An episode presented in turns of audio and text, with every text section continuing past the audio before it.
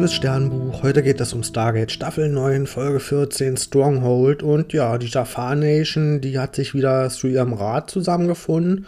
Und die wollen jetzt ja einführen, dass die wollen Demokratie bei sich beschließen, also dass die Ratsmitglieder von allen ja, BewohnerInnen und Mitgliedern der Jafar Nation demokratisch gewählt werden. Und überraschenderweise ist aber Kalel dagegen und ja, sie legt hier ihr Veto ein. Und sie sagt nämlich, dass ja, wir sind auf so vielen Planeten verstreut, unsere Jafar-Leute. Und auf manchen von den Planeten gibt es ja nicht mal ein Frauenwahlrecht. Also wenn wir jetzt hier einfach nur so plump Demokratie einführen, dann sind doch die Leute, die in den Rat landen, gar nicht repräsentativ für die Bevölkerung. Und ja, so leicht können wir das jetzt hier nicht einführen. Und ja, Tialk, der fühlt sich verraten. Er war sich sicher, dass es hier keinen Widerstand gibt. Und ja, erstmal sieht es so aus, als wenn ihr Tialk auch recht hat mit seiner Enttäuschung, weil wir sehen, wie Kalel ein Ratsmitglied abschießt, nämlich Masrai. Und ja, nach dem Intro taucht dann dieses Ratsmitglied Masrai wieder auf und ist dann plötzlich im Rat gegen Tialk und Batak und auch gegen die Einführung der Demokratie. Also irgendwas Seltsames geht ja ab. Und dabei bleibt es nicht, sondern Tialk wird entführt und ja, Bartak, der wendet sich dann ans Stargate Center und sucht um Hilfe. Und ja, der hat den Verdacht, dass hier Gehirnwäsche mit im Spiel ist. Und wir haben ja schon mal dieses Gua'uld-Gerät gesehen, das Anubis verwendet hat, um Tialk wieder zu seinem First Prime zu machen. Und ja, dieses gleiche Gerät wird jetzt hier auch wieder verwendet und diesmal steckt Baal dahinter. Und der versucht jetzt hier mit diesem gleichen Gerät Tialk auf seine Seite zu kriegen. Aber Tialk hat sich seitdem ja weiterentwickelt und inzwischen ist sein Wille so stark, dass der bisher nicht brechbar ist und dieses Gerät bei ihm nicht mehr funktioniert.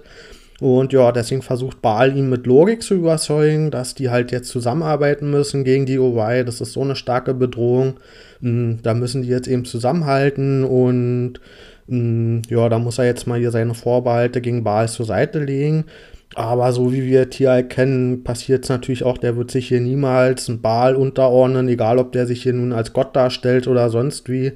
Und ja, deswegen muss Baal zu anderen Mitteln greifen und erpresst ihn jetzt hier mit Tritonineentzug. Und ja, die Situation spitzt sich immer ja, weiter zu für den entführten Tialk.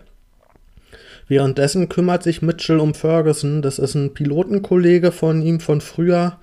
Und ja, der liegt im Krankenhaus und ist todkrank. Der wurde bei einem Einsatz verletzt. Und ja, vor seinem Tod will der jetzt die Wahrheit wissen. Und der hat auch alles mitgekriegt, was auf der Erde in den letzten Jahren passiert ist. Und ja, der hat hier einen Verdacht, dass das alles nicht so ist, wie uns das ja, mm, offiziell erzählt wird, sondern der vermutet, dass da Aliens hinterstecken und sonst was für alles für Sachen. Und der will jetzt hier von Mitchell die Wahrheit erfahren, bevor er stirbt. Und ja, mit Absprache mit General Laundry hm, holt dann Mitchell so ein Gedankenübertragungsgerät, ja, was wir auch von ein paar Folgen früher kennen, ähm, in dieses Krankenhaus. Und ja, damit lässt er hm, ja, damit lässt er sich, lässt er eben so Erinnerungen von Mitchell ihn erleben, sodass der dann erfährt, was so alles abgegangen ist in der Vergangenheit, was da in Wirklichkeit passiert ist. Und ja, Mitchell kann jetzt allerdings ihn nicht retten vor ja, dem Tod, der ihm droht, aber er kann Tialk retten und deswegen bricht er hier seinen Urlaub ab und lässt seinen Kumpel alleine, um eben die Chance zu nutzen, vielleicht Tialk noch retten zu können. Und es kommt zu einem riesengroßen Stargate, ja, Center Militäreinsatz, da sind wirklich alle dabei und verschiedene Stargate-Teams und Bratak noch mit Schiffen und die Stargate-Leute kommen durch Stargate und ja, die reisen eben zu dem Planeten, in dem Baal sich befindet. Und ja, Baal, der versucht dann allerdings mit Tialk auf sein Mutterschiff zu fliehen und auch Bratak hat er inzwischen gefangen genommen. Und ja, der ist also kurz davor, mit seinem Mutterschiff wegzufliegen, bevor die eben von den Stargate ja, überrannt werden können. Und ja, Tieralk, der soll jetzt auch beweisen, dass die Gehirnwäsche bei ihm funktioniert hat inzwischen und dass er loyal gegenüber Baal ist und der wird jetzt konfrontiert, dass er Bartak töten soll, um seine Loyalität zu beweisen. Aber Mitchell ist es noch in letzter Sekunde gelungen, mit einem Ringtransporter auf dieses Mutterschiff zu reisen. Und der überwältigt dann Baal und die Jafar, sodass Tialk Bartak nicht töten muss. Und Tialk hilft sogar auch noch dabei, die ja, Jafars überwältigen, weil sich nämlich rausstellt, die Gedankenwischer, äh, die Gehirnwischer hat natürlich überhaupt gar nicht bei ihm funktioniert und der hätte hier Bartak auch nie getötet und der hat da nur so getan, als wenn er auf Bals Seite ist. Und ja, es gelingt ihm also, Bartak zu befreien. Aber das Mutterschiff, das kann dann im Hyperdrive-Flug noch entkommen. Und ja, danach sehen wir den Rat, die machen ihr Referendum und jetzt wurde eben für die Demokratie abgestimmt und in zwei Monaten kommt zur großen Wahl. Da werden dann von allen Mitgliedern der Jafar Nation die neuen Ratsmitglieder gewählt und ja, die Gehirngewaschenen, die sollen bis zu dem Zeitpunkt dann auch irgendwie wieder zurückgeholt werden. Also scheint jetzt alles nicht mehr so ein großes Problem zu sein. Und ja, Mitchell, der bleibt jetzt zurück und muss damit leben, dass sein Kumpel gestorben ist und dass er bei seinem Tod auch nicht dabei sein konnte, weil er ja währenddessen Tieralk gerettet hat. Aber er bleibt auch mit dem Wissen zurück, dass er diesmal Tieralk retten konnte. Und ja, das ist ja ein Fortschritt im Vergleich zu dem Kumpel von früher, den er eben nicht retten konnte. Und diesmal hat Mitchell eben das Richtige getan und konnte Tieralk hier retten. Ich gebe der Folge 7,5 von 10 Sternen. Ich fand vor allen Dingen diese große Schlacht ziemlich stark. Hier haben sie wirklich alles reingeworfen und all ihre Kräfte gebündelt, um Tieralk zu retten. Es hat halt gezeigt, wie wichtig hier Tieralk für das Team ist. Mm, und da ging es eben auch nicht nur darum, uns hier krasse Action zu zeigen, sondern das war wirklich eine Manifestation, eine Darstellung mm, von diesem Gefühl, nicht schon wieder ihr Motherfucker, diesmal lassen wir das nicht mit uns machen, sondern ja, da hat sich eben das alles wieder gespiegelt, dass man jetzt mal hier zurückschlägt und sich nicht mehr so an die Nase herumführen lässt und ja, diesmal dem Ganzen was entgegensetzt und da hat natürlich auch hier Badmood Mitchell gut reingepasst diesmal, der jetzt hier durch seinen ja, durch seine Situation mit Ferguson diesmal noch ein bisschen unbedachter und risikobehafteter war als sonst und sich hier wirklich Hals über Kopf in die Situation geschmissen hat. Und ja, das hätte auch schief gehen können, aber ja, zu diesem Gefühl, was hier hinter dieser Schlacht stand, als Metapher auch, hat es sehr gut funktioniert. Also hier diese große Schlacht, die hat mir gut gefallen, aber wenn man in die Details guckt, dann tun sich da doch eklatante Schwächen auf. Wieso haben sie denn Baal davonkommen lassen, als sie ihn und seine Jafar schon überwältigt haben? Also, jetzt haben sie einfach Baal davonkommen lassen und der ist mit seinem Schiff wieder weggeflogen, obwohl sie den ja eigentlich schon besiegt hatten. Gut, der hat natürlich noch viele Klone auf der Erde und so richtig hätten sie ihn eh nicht besiegt, aber mir hat sich jetzt hier nicht der Sinn davon erschlossen, dass sie ihn einfach haben wegfliegen lassen. Auch das mit der Gehirnwäsche wurde mir viel zu leicht weggewischt, dass das dann nach der Schlacht überhaupt kein Problem mehr war. Auch die Geschichte mit Ferguson, der hier dieses Alien-Gerät in einem öffentlichen Krankenhaus verwenden konnte, mit dem er die Gedanken dann von Mitchell ja wieder erleben konnte. Also, das ist ja von der Geheimhaltung her total fahrlässig. Und wenn sie ihm ja schon diese Alien-Technologie zeigen, um ja, die Wahrheit zu sehen und die Erfahrung von Mitchell, wieso nutzen sie denn nicht ihre krasse Heiltechnologie, um ihn hier zu retten von seiner Verletzung? Also, es hat für mich alles überhaupt gar keinen Sinn ergeben. Und da steckt auch diese übergeordnete Frage hinter, die Stargate generell überhaupt gar nicht zufriedenstellend beantwortet. Nämlich, wie ist denn der Zugang zu all den Errungenschaften, die wir hier erlangt haben durch das Stargate-Programm? Und ja, das ist ja schön, dass wir ab und zu mal durch Tokra ein paar Leute, die uns selbst wichtig sind, retten können. Aber wir haben ja jetzt eigentlich krasse Technologie, auch durch die ASCA zum Beispiel.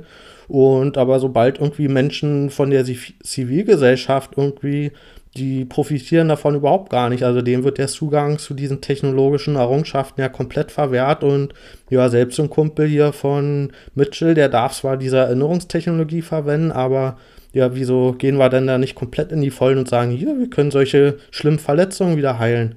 Also da gibt es ja nun auch technologische Möglichkeiten inzwischen und ja, ist für mich hier überhaupt nicht konsequent mh, hm, eingesetzt, welche Technologie wir hier nun für die Zivilgesellschaft, also für die Leute außerhalb vom Stargate-Programm zugänglich machen und welche nicht. Aber der größte Kritikpunkt ist hier das Thema mit dem Frauenwahlrecht. Das war für mich nämlich ein ja ein legitimer Einwand hier von Karl Eller am Anfang. Und das wurde einfach so weggewischt, wurde danach nicht mit einer Silbe mehr behandelt. Und mh, mm, wir sehen ja auch, dass das nicht nur ein Vorwand von ihr war und so aus taktischen Gründen, sondern wir sehen ja abseits von Karl L. tatsächlich nur Männer im Rat der Jafar Nation. Und mm, ja, also man sieht ja, dass sie wirklich einen Punkt hat Und mit einer Wahl geht das Problem ja nicht einfach weg. Also das scheint hier so dargestellt zu sein, dass dadurch, dass jetzt alle mitwählen dürfen, dass sie ja dann irgendwie frei sind, Frauen in den Rat zu wählen. Aber da fehlt hier bei Stargate komplett der Blick für die ja, strukturellen und systemischen Mechanismen dahinter, dass so ein Wandel eben nicht einfach durch eine freie Wahl so schnell vonstatten gehen kann, sondern dass man eben auch die Strukturen und die Systeme dahinter mit anpassen muss. Und ja, auch auf der Erde sehen wir ja, dass da das Geschlechterverhältnis ähnlich einseitig ist. Also alle agierenden Figuren, die wir sehen, das sind so zu 90 Prozent männlich gelesene Leute. Und ja, für mich war das hier schon so ein Schlag ins Gesicht, dass wenn dieses Thema schon mal angesprochen wird, dass das einfach so weggewischt wird und gesagt wird, ach nö, ist uns aber auch eigentlich egal. Also wenn man so ein Thema schon anspricht, dann muss man das eben auch irgendwie ja ein bisschen ernsthaft, dann ein bisschen nachverfolgen und das passiert hier überhaupt gar nicht in der Folge und auch generell in Stargate nur sehr selten. Und ja, dann kommen wir noch zu Mitchell, der hier seinen Hintergrund, der wieder, ja, wir kriegen halt wieder einen Einblick in seinen Hintergrund und der ist hier, wie ich auch schon mal erwähnt habe, sehr limitiert, weil wir wieder einen militärischen Hintergrund haben hier mit seinem Pilotenkollegen und das führt dazu, dass er ja schon in der Haupthandlung in SG-1 diese militärische Verantwortung hat. Und wenn wir dann bei den persönlichen Geschichten zu ihm dann immer diese gleichen Themen und Geschichten sehen, dann führt das einfach dazu, dass das ja thematisch überhaupt gar keine Erweiterung ist. Und bei seinem Vater hatten wir ja das gleiche auch schon, dass das auch schon so ein Militärveteran war. Und ja, das finde ich halt irgendwie eine unnötige Limitierung, dass immer, wenn wir ja so einen persönlichen Hintergrund von Mitchell gezeigt kriegen, dass das am Ende die gleichen Themen sind, die er eben auch schon in der Haupthandlung immer ja, zu bewältigen hat. Und finde ich hier eine unnötige Einschränkung und ja, das macht ihm als Figur halt einfach ein bisschen schwach oder, oder platt, auch wenn es natürlich eigentlich immer schön ist, dass man sieht, dass der noch ein Leben vor diesem Stargate-Programm hatte.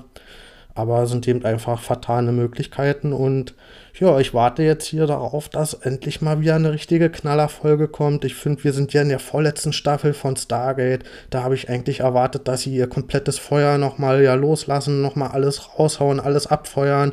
Vielleicht auch mal ein paar abgefahrene Ideen aus der Schublade rausholen. Und ja, ich bin jedoch ein bisschen enttäuscht dass das so alles so auf Sparflamme bisher kocht. Und auch bei Atlantis ich, sind wir ja gerade in so einem kleinen Loch da.